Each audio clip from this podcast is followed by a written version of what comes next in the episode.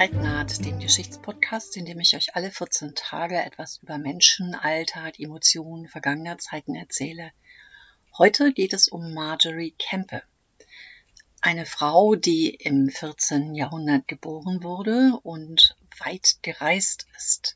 Eine mittelalterliche Reisende, so wie es Reisende mir ohnehin immer sehr angetan haben. Ich glaube, die meisten Biografien und Autobiografien, die Frauen über ihre Reisen in der Geschichte geschrieben haben, habe ich irgendwann mal gelesen. Ähm, nicht zufällig reise ich ja auch selber gern. Also Marjorie Kempe hat die erste autobiografische Schrift in englischer Sprache verfasst. Und zwar ist ihr Lebensbericht noch zu ihren Lebzeiten verfasst worden, nicht von ihr selber, sie konnte vermutlich nicht schreiben, sondern von verschiedenen Schreibern. Der erste war wahrscheinlich ihr Sohn, der dann allerdings verstorben ist und dann hat ein anderer Schreiber übernommen. Interessanterweise gibt es vom Reisebericht der Marjorie Campbell nur eine einzige Handschrift. Normalerweise gibt es mehrere Handschriften, also der Reisebericht von Marco Polo zum Beispiel ist in ganz verschiedenen Ausführungen erhalten geblieben und wurde an verschiedenen Orten relativ zeitgleich immer weiter tradiert und immer weiter abgeschrieben und verbreitet. Von Marjorie Campbell gibt es nur ein einziges Manuskript. Interessant ist, dass es, obwohl es nur dieses eine Manuskript gibt, das überliefert ist, und es ist auch nicht bekannt, es gibt keinen Hinweis darauf, dass es jemals ganz viele davon gegeben haben könnte. Also obwohl es nur eine einzige Handschrift gibt, gibt es über Marjorie Campbell so viel Literatur wie über keine andere Frau, die im Mittelalter gereist ist. Also Marjorie Campbell ist eine Größe für sich. Und heute wird ihr gehören, Marjorie Campbell.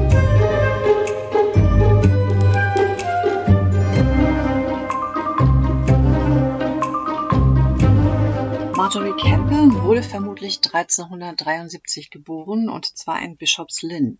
Sie entstammte einer dort recht angesehenen Familie. Ihr Vater hat mehrmals das Amt des Bürgermeisters bekleidet, fünfmal insgesamt und hatte auch viele andere wichtige Ämter in der Stadt inne. Also ihre Familie hatte einen guten Namen. Und Marjorie heiratete im Alter von 20 Jahren John Kempe. Bald darauf bekam sie ihr erstes Kind und viele, viele weitere folgten. Und über die Jahre begann sie mit ihrem Mann eine sich ewig hinziehende Debatte darüber, in Zukunft ein keusches Eheleben zu führen. Also so nach 13, 14 Geboten meinte sie, es reicht allmählich. Damit steht sie nicht alleine. Es gibt einige Frauen, die im Mittelalter das Leben mit Familie und Kindern eher als lästige Pflicht angesehen haben. Also sie haben in der Gründung einer Familie und in ihrem Dasein als Mutter nicht die einzige Erfüllung. So auch Marjorie Kempe. Marjorie muss an irgendeiner Stelle etwas Geld geerbt haben. Jedenfalls hat sie irgendwann ihren Mann dazu bringen können, auf ein gemeinsames Bett, also auf ein gemeinschaftliches Eheleben zu verzichten. Dafür würde sie seine Schulden zahlen und die müssen recht erheblich gewesen sein, denn John Campbell willigte ein. Damit hat Marjorie für sich den Status einer unabhängigen, alleinstehenden Frau. Sie hatte die Trennung von ihrem Mann, vielleicht nicht unbedingt am Tisch, aber doch zumindest im Bett vollzogen. Ihre Kinder waren groß genug, um sich selbst überlassen zu bleiben und sie beschloss, dem Ruf Gottes zu folgen. Diesen Ruf hat sie zum ersten Mal gehört kurz nach ihrer Eheschließung, als sie mit ihrem ersten Kind schwanger war und nach der Geburt krank wurde. Da hatte sie eine Vision von Jesus und nach dieser Vision ist sie tatsächlich von ihrer schweren Krankheit genesen. Danach folgten 20 Jahre voller Geburten. Sie hat nachweislich mindestens 14 Kinder auf die Welt gebracht. Was aus diesen Kindern wurde, erwähnt sie in ihrem Buch mit keinem Wort. Es ist nur bekannt, dass ein Sohn das Erwachsenenalter auf jeden Fall erreichte. Das war nämlich der erste Verfasser ihrer Autobiografie der dann allerdings während der Aufzeichnungen, die seine Mutter ihm diktiert hat, verstorben ist. Über den weiteren Verbleib ihrer Kinder verliert sie kein einziges Wort. Das war also nicht ihr Thema. Das fand sie auch nicht erwähnenswert. Wir wissen nicht, was aus den übrigen 13 Kindern geworden ist, ob sie überhaupt das Erwachsenenalter erreicht haben. Jedenfalls, Marjorie muss ungefähr 40 Jahre alt gewesen sein, als sie diesen Deal mit ihrem Mann erwirken konnte. Keine weiteren Kinder mehr, kein eheliches Beisammensein mehr, dafür zahle ich deine Schulden und du liebst mich frei. Und damit war er einverstanden. Übel genommen hat er ihr diese Trennung aber offenbar nicht, denn zumindest auf ihre zahlreichen Reisen innerhalb Großbritanniens hat er sie oft begleitet. Also John Campbell war dann dabei. Auf ihre großen Reisen nach Jerusalem, Santiago de Compostela, nach Deutschland, sie war in ganz vielen Ländern unterwegs, hat er sie allerdings nicht begleitet. Da war sie in der Regel mit einer Reisegruppe unterwegs. Und was das für Folgen hatte, dazu komme ich jetzt gleich. Die erste große Reise, zu der sie sich entschloss, sollte sie nach Jerusalem führen. Und das auf Geheiß von Jesus. Er hatte ihr persönlich so erzählt sie das. Er hat ihr persönlich dazu geraten, unternehmen diese Reise in meinem Auftrag, das ist wichtig. Wie es dazu gekommen ist, dazu müssten wir versuchen, uns Marjorie Campbell ein bisschen vorzustellen, wie sie sich selbst in ihrer Autobiografie darstellt. So richtig zufrieden war sie mit ihrem Leben wohl nie. Sie hat mehrmals versucht, ein eigenes Unternehmen auf die Beine zu stellen. Sie hatte versucht, eine Brauerei aufzubauen. Es hat nicht funktioniert. Sie ist damit in die Pleite gegangen. Also sie war eine sehr umtriebige Frau, aber mit ihrem Dasein als Mutter, als Ehefrau in Bischofslynn war sie nicht so recht glücklich. Sie hat bei der Geburt ihres ersten Kindes, wie gesagt, schon die erste Vision gehabt und das hat sie immer weiter verfolgt. Das Mittelalter darf man nicht vergessen, ist die Zeit der großen Mystikerinnen gewesen. Roswitha von Gandersheim, äh, Hildegard von Bingen, das sind alles große Namen und natürlich in dieser Tradition sah sich auch Marjorie Campbell. Ihr großes Vorbild allerdings war die heilige Birgitta, Birgitta von Schweden, die ebenfalls zunächst Mutter zahlreicher Kinder geworden ist und sich dann von diesem Leben, diesem weltlichen Leben losgesagt hat, um einen eigenen Orden zu gründen, den Birgittenorden. Und diese Frau nahm sich Marjorie zum Vorbild und muss gedacht haben, das kann ich auch. Und zunächst einmal bedeutete das für Marjorie, dass sie ebenso wie Brigitta von Schweden sich auf den Weg nach Jerusalem machte, also quasi nicht nur im Auftrag von Jesus Christus unterwegs war, sondern auch auf den Spuren der heiligen Brigitta wandelte. Sie trat diese Reise vermutlich um 1413 an. Gemäß ihrer Abmachung ohne ihren Ehemann, nur in Begleitung einer Maidservant, wie es heißt. Und nachdem sie etwa zwei Jahre vorher in einer Vision von Jesus dazu aufgefordert worden war, das zu tun. Über die Bedingungen der Reise oder über irgendwelche Beschwernisse und Besonderheiten berichtet sie nichts. Ihr Hauptthema ist immer sie selbst, ihre eigene Person, angefangen von den Schwierigkeiten, die sie mit ihren Mitreisenden hatte, bis hin zu allem, was sie selbst tat und sagte. Also alles das wird in ihrem Buch berichtet. Ihr Weg führt über Norwich und Yarmouth zunächst in die Niederlande. Und schon dort, also noch weit entfernt von Jerusalem, zeichnete sich ab, was ihr später immer wieder Probleme bereiten würde, nämlich die Unvereinbarkeit ihrer eigenen ausgeprägten Persönlichkeit mit der Reisegruppe, mit der sie ins Heilige Land unterwegs war. Schuld daran war wohl ihre Art, ihren Glauben auszudrücken und andere Menschen aufzufordern, das auch zu machen. Sie äußerte ihre Frömmigkeit mit, wie ein äh, Wissenschaftler es ausdrückt, der lautstarken Begeisterung einer Ente beim Anblick des Wassers und machte sich damit keine Freunde. Marjorie Kempe aß, was damals ungewöhnlich war, kein Fleisch. Sie kleidete sich gern ganz in Weiß und predigte den anderen unaufhörlich, dass sie es ihr gleich tun sollten. Sie weinte und schluchzte ekstatisch, so wird berichtet, wann immer sie die Gegenwart Jesu besonders deutlich spürte. Ihren Mitreisenden, die offenbar durch und durch seriös waren, waren diese Auftritte peinlich. Ein derartiges Zuschaustellen der persönlichen Eigenheiten war im Mittelalter nicht so wahnsinnig beliebt. Und die anderen Reisenden versuchten sich zumindest in bescheidenem Maße auch zu amüsieren, also gut zu essen und gut zu trinken, sich auszuruhen, wenn es nötig war. Das sah Marjorie Kempe allerdings nicht so. Sie weinte und schluchzte, so wird es berichtet, auch bei Tisch und sprach unaufhörlich von Gottes großer Liebe und Güte. Bis Konstanz durfte sie noch im Schutze dieser Gruppe bleiben. Danach war sie auf sich allein gestellt. Für Marjorie Campbell muss das ein sehr schwerer Schlag gewesen sein. Sie reiste äußerst ungern allein, das war nicht ganz ungefährlich damals, und sie war auf die Begleitung der Gruppe auch angewiesen. Das Alleinige, das Individuelle, sich fortbewegen war ihr nicht geheuer. Im Grunde war sie trotz ihres ekstatischen und exzentrischen Auftretens offenbar ein eher furchtsamer Mensch, denn mehrmals in ihrem Buch erwähnt sie, dass sie Angst hatte vor Vergewaltigung, Raub und Überfällen. Auf der Etappe von Konstanz bis Bologna blieb ihr allerdings nichts anderes übrig, als ohne ihre Reisegruppe zu reisen, denn die übrigen Pilger, die auf derselben Strecke unterwegs waren, wollten nichts mit ihr zu tun haben und hofften vermutlich sie zum Umkehren genötigt zu haben. Als sie jedoch zum Erstaunen der anderen Bologna tatsächlich erreichte, war man auch bereit, sie wieder in der Gruppe aufzunehmen, unter der Voraussetzung, dass sie ihren religiösen Eifer in Zukunft ein bisschen zügelt. Das hat sie geschafft bis Venedig.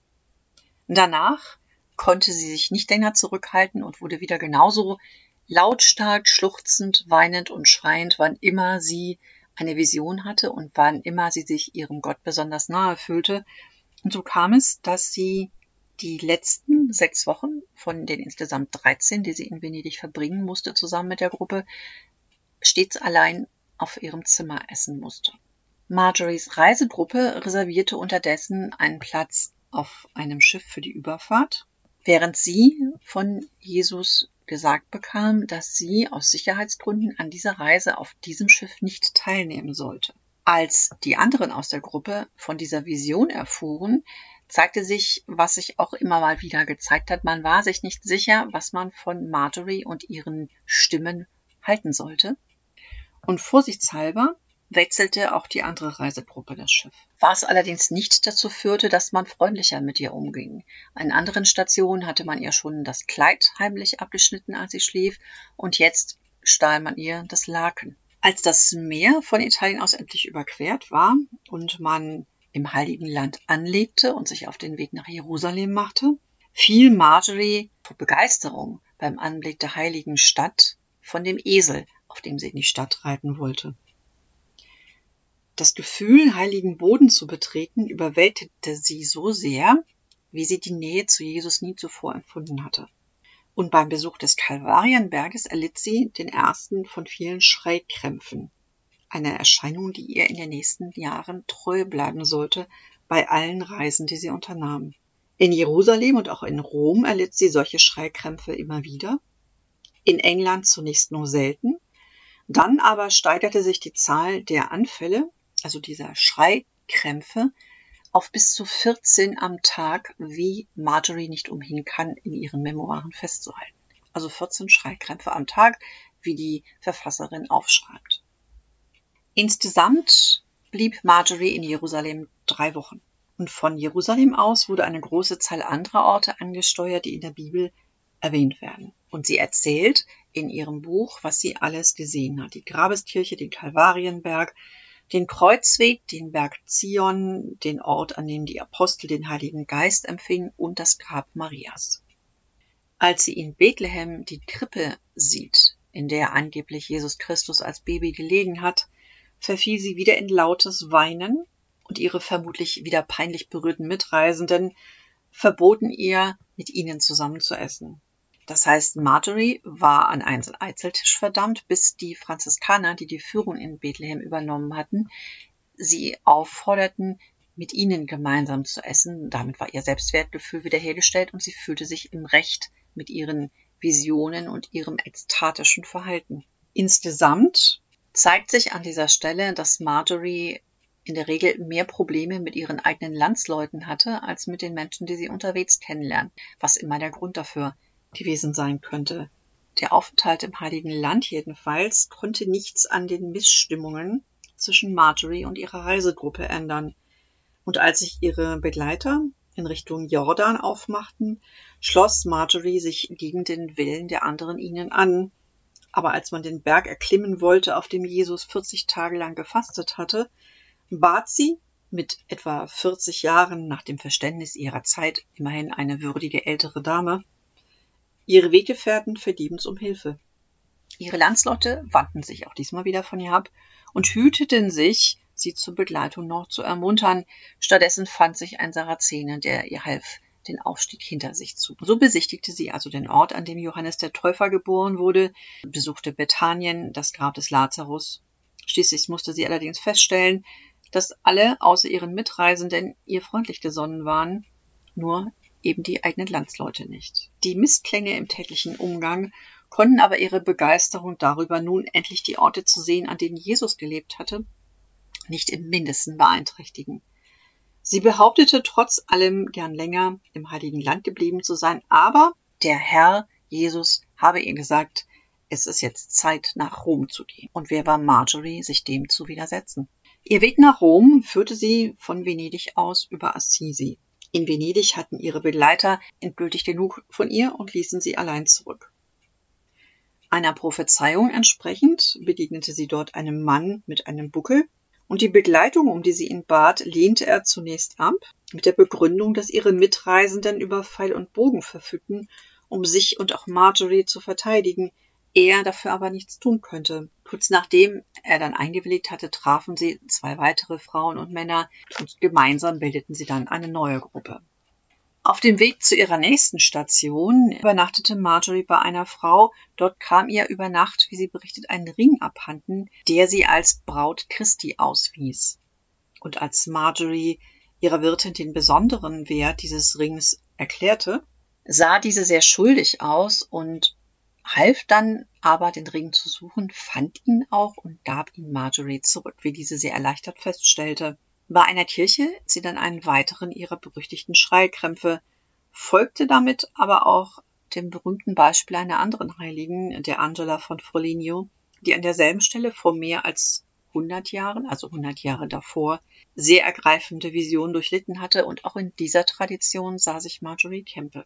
In Assisi begegnete Marjorie Lady Margaret Florentine, einer wohlhabenden Dame, die mit großem Gefolge unterwegs war und sie bat, sich diesem Gefolge anschließen zu dürfen. So kam es, dass sie in Rom vor den Augen ihrer ehemaligen Mitreisenden in Begleitung einer sehr reichen Frau und damit in großer Pracht einzog, was sie in ihrem Buch mit großer Genugtuung verzeichnet. In Rom war es auch, wo sie zum ersten Mal Musik zu hören vermeinte, und von da an jeden Tag 25 Jahre lang Musik, die nicht da war, wohlgemerkt. Und in Rom ist es auch, wo sie eine weitere Vision hat und ihr ganzes Geld weggibt und damit nichts für ihre eigenen Bedürfnisse behält. Allerdings muss man dazu wissen, dass Margaret Florentine, die reiche Dame, in deren Begleitung sie mittlerweile unterwegs war, jeden Sonntag zum Essen einlud es gab einen Römer, der sie zweimal wöchentlich zu den Mahlzeiten einlud, und mittwochs aß sie bei einer weiteren frommen Dame, und die übrige Zeit bettelte sie an den Türen der Römer. Und da sie immerhin viermal in der Woche feste Mahlzeiten hatte, dürften sich ihre kulinarischen Beschränkungen doch sehr in Grenzen gehalten haben, wie sie akribisch auch das in ihrem Buch vermerkt. Rom ist dann noch aus anderen Gründen für sie eine ganz besondere Stadt, denn dort begegnete sie einer Frau, die noch die heilige Birgitta persönlich gekannt hat. Nach Ostern dann macht Marjorie sich mit einer anderen Reisegruppe wieder zurück auf den Weg nach England und in Norwich holte ihr Mann sie ab und in dessen Begleitung reiste sie dann zurück nach Hause. Zu Hause in Bischofslynn hielt Marjorie es allerdings nicht lange aus. Sie war gerade erst aus dem Heiligen Land und aus Rom zurückgekehrt, da wurde sie schwer krank.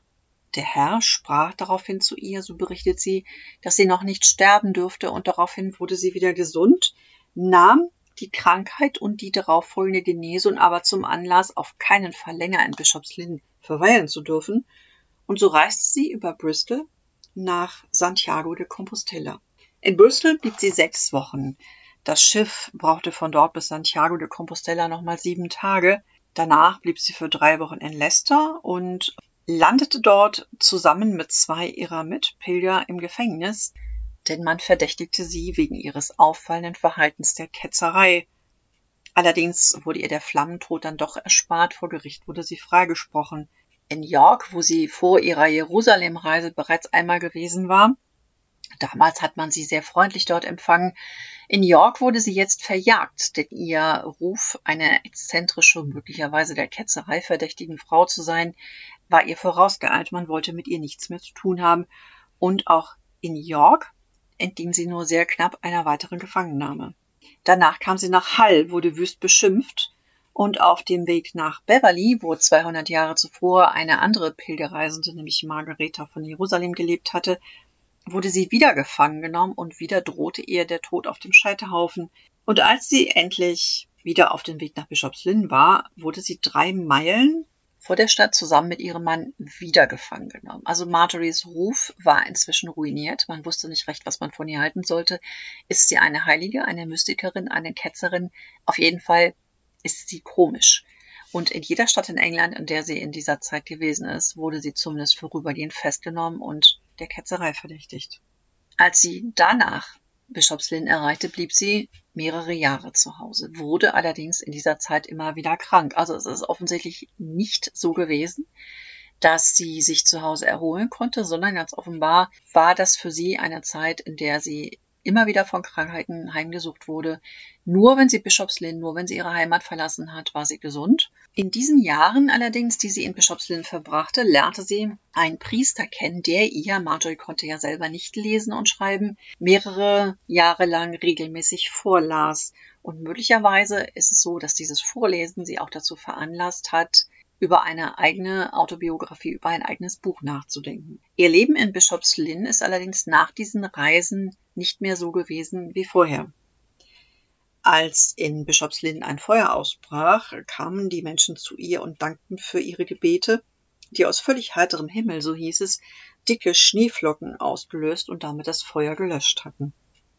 Oft wurde sie von Sterbenden gerufen, um mit ihnen zu beten. Aber es gab auf der anderen Seite auch genauso viele Menschen, die sie verachteten und die sie sehr misstrauisch beäugten, ob an der Sache mit der Ketzerei nicht vielleicht doch irgendwas dran gewesen sein könnte. Dieser kritische Blick auf ihr Verhalten, diese Missbilligung ihres Lebens wurde besonders deutlich, als ihr Ehemann John einen Unfall hatte. Er fiel eine Treppe hinunter und war von da an ein Pflegefall.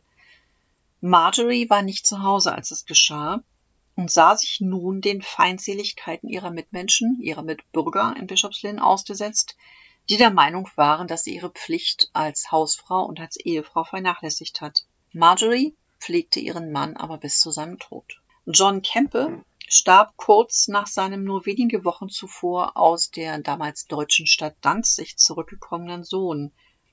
Zurück blieben Marjorie und ihre Schwiegertochter, die beiden Frauen hielten es noch 18 Monate in England aus, dann begleitete Marjorie die Witwe ihres Sohnes zunächst zum Schiffsableger und unterwegs beschloss sie dann einfach mitzureisen nach Danzig.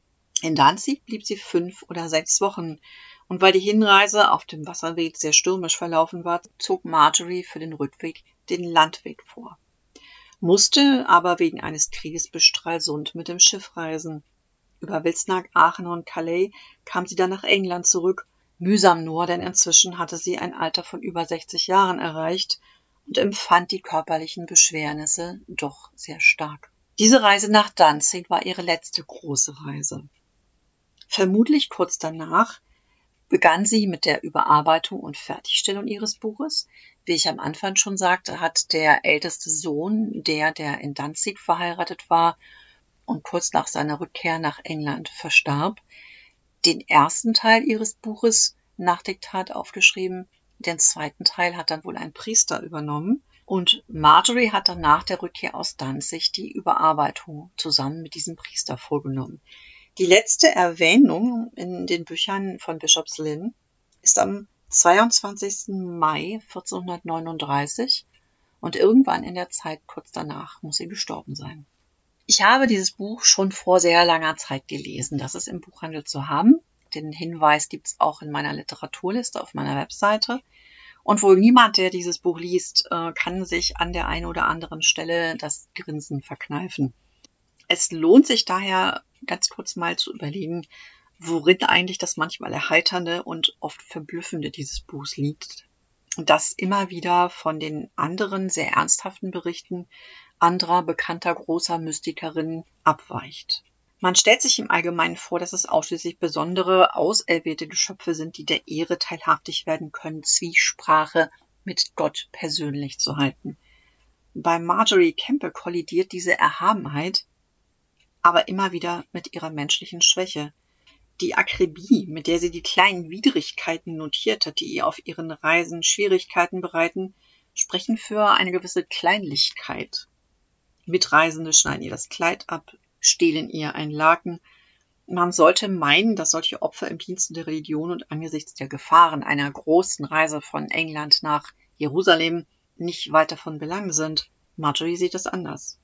Es fällt auf, dass in Marjories Autobiografie wenig von der Größe und der Erhabenheit der Visionen und des christlichen Glaubens die Rede ist, der sie doch so vollkommen erfüllt. Vor allen Dingen erzählt sie in ihrem Buch von sich, von ihren Ereignissen, von ihren Ansichten, von denen sie unmittelbar betroffen ist, von ihren Gedanken und ihren Gefühlen. Sie war schon zu Lebzeiten eine sehr umstrittene Persönlichkeit. Die einen verehrten sie als Heilige und die anderen lachten sie aus und versuchten ihr das Leben schwer zu machen und sahen in ihr bestenfalls eine Närrin und schlimmstenfalls eine Ketzerin. Letzten Endes hat sie sich für einen Weg entschieden, den andere Frauen vor ihr auch im Mittelalter schon gegangen sind. Viele Frauen suchten damals nach eigenen Ausdrucksformen und nach einer unmittelbaren Beziehung zur Kirche, zu Gott und zu Jesus Christus. So kam eben auch die Zeit der Mystikerinnen solche Erscheinungen sind nun allerdings nicht mit frühen Emanzipationsbestrebungen zu verwechseln, doch sind sie Ausdruck einer latenten Unzufriedenheit mit den Gegebenheiten, die Männer wie Frauen nach neuen Wegen suchen ließen im ausdehnenden Mittelalter. In der Mystik fand Marjorie Campbell ihre persönliche Ausdrucksform und Lebensweise und diesen Weg ging sie ganz konsequent bis zu ihrem Tod. Das war die aktuelle Folge Zeit naht. Ich danke euch fürs Zuhören. Wenn ihr mögt, lest die Lebenserinnerung der Marjorie Campbell. Es ist eine kuriose Schrift. Es ist eine interessante Schrift, weil es gibt nicht so viele so relativ authentisch wirkende Berichte aus dem Mittelalter. Und wenn es euch gefallen hat, dann würde ich mich freuen, wenn ihr in 14 Tagen wieder dabei seid bei einer neuen Folge von Zeitnaht, die Geschichtspodcast für Menschen, Alter Emotionen vergangener Zeiten. Bis dahin, hab's fein.